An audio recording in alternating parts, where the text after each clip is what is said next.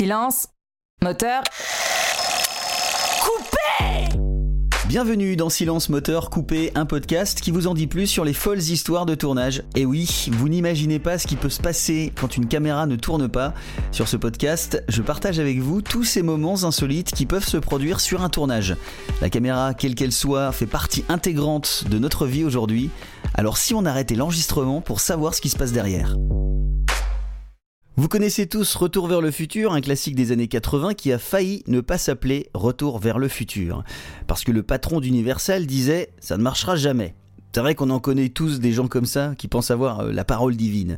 En plus, il s'est dit tiens, bah, si on changeait le titre quelques jours avant le tournage, c'est plus marrant. Sid Schoenberg, c'est le nom du patron d'Universal de l'époque, et il fait savoir à Robert Zemeckis et Bob Gale que le titre n'est pas bon du tout et que personne n'ira voir un film avec le mot futur dedans. Du coup, il propose L'astronaute de Pluton.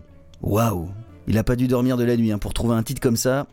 Mais c'est pas tout, il veut aussi que les différents comics et romans de science-fiction évoqués dans l'histoire portent ce titre. Alors évidemment, Robert Zemeckis et Bob Gale sont paniqués, font remonter l'info au producteur exécutif Steven Spielberg, qui a trouvé la parade.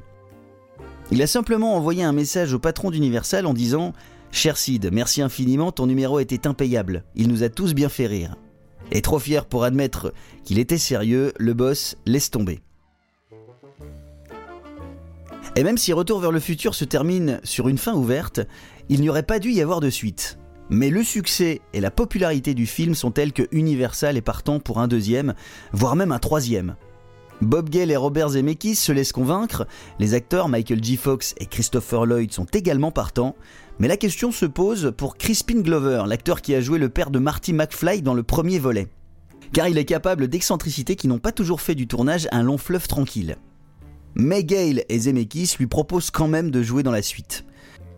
La paye qu'il demande ainsi que la liste d'exigences qui l'accompagne oblige le duo à devoir se passer de lui et à faire appel à un autre acteur qui, une fois maquillé, ressemblera à son prédécesseur.